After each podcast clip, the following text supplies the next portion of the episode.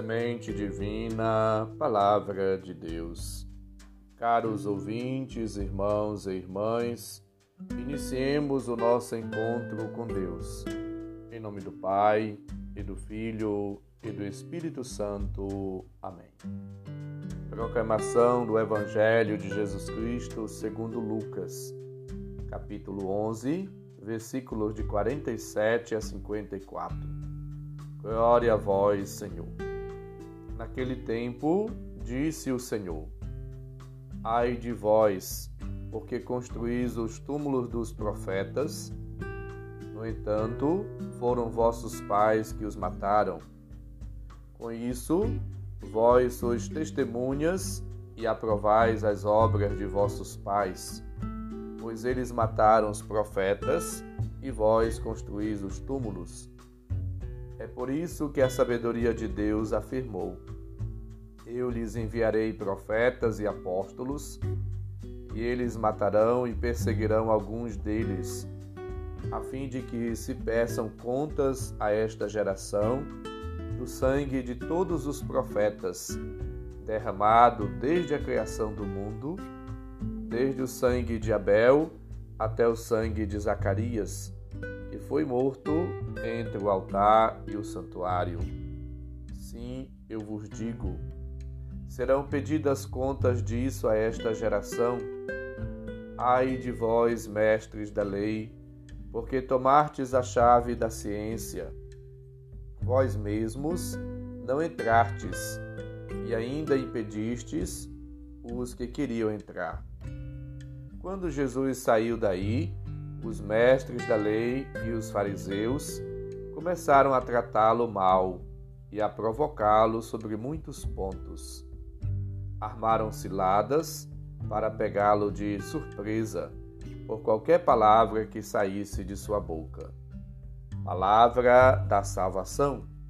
Glória a vós, Senhor. A palavra de Deus, caros ouvintes que ouvimos, ela ilumina a nossa vida e nos provoca a uma profunda reflexão. Como é que nós vemos os profetas, os anunciadores do Evangelho? Como nós nos comportamos diante do próximo, diante dos enviados de Deus? Temos reverência, respeito, amor, consideração, nós os acolhemos como de fato homens e mulheres de Deus? Ou fazemos como os sábios, entre aspas, da época de Jesus, que construindo sepulcros aos profetas, tornaram-se cúmplices daqueles que os mataram, porque não acolheram a mensagem profética. O Calvário confirma esta análise de Jesus, apoiada pela sentença de juízo profético, conforme ouvimos nos versículos de 49 a 51. Israel estava obstinado a produzir vítimas, desde o sangue de Abel até ao sangue de Zacarias, conforme ouvimos. A culpa evocada se limita ao Antigo Testamento.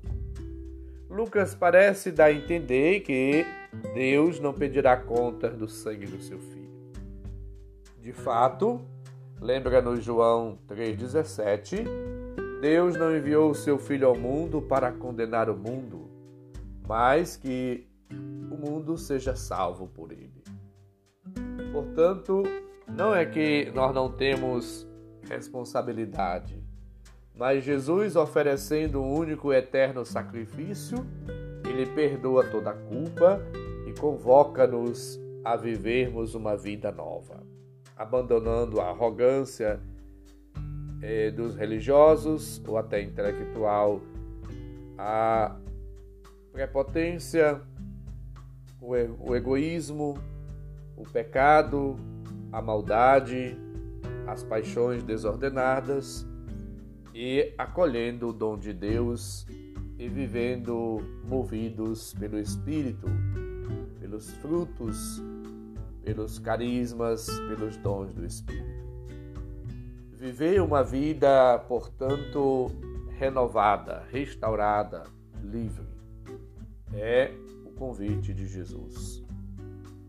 Somos chamados hoje a acolher a palavra de Deus revelada e trazer para a nossa vida estes ensinamentos que Jesus no Evangelho nos apresenta.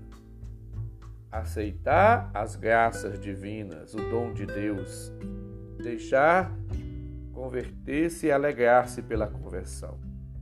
Não ficar tristes com os irmãos mais velhos que realizam prodígios, não se deixar levar pelo ciúme, mas abertos a acolher a todos com generosidade.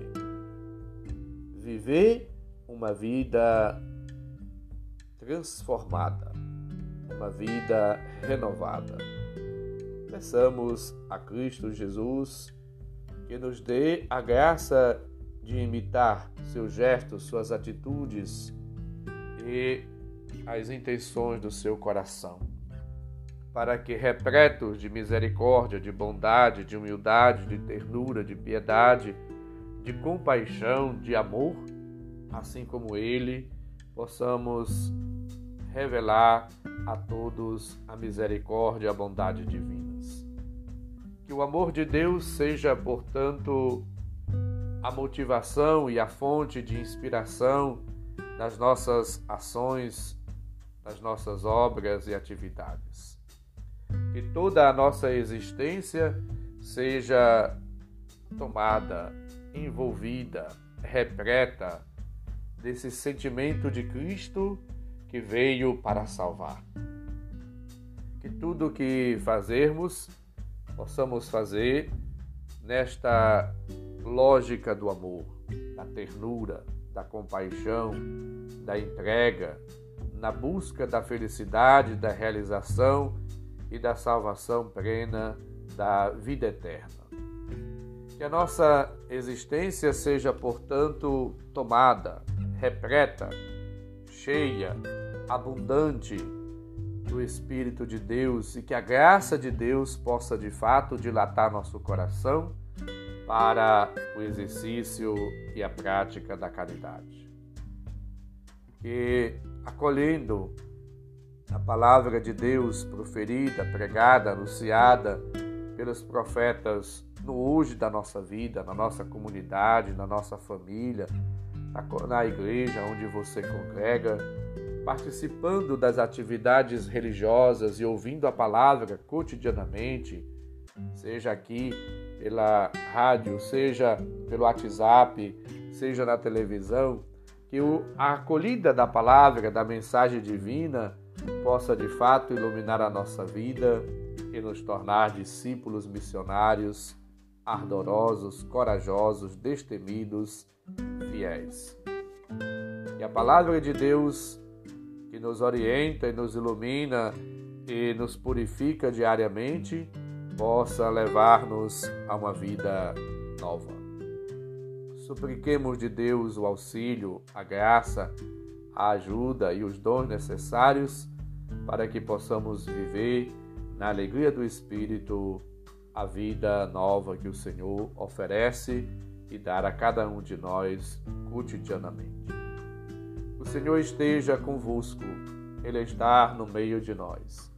Abençoe-nos, Deus bondoso e misericordioso, Pai, Filho e Espírito Santo. Amém. Um santo e abençoado dia para todos. Um abraço, felicidades. Deus nos abençoe.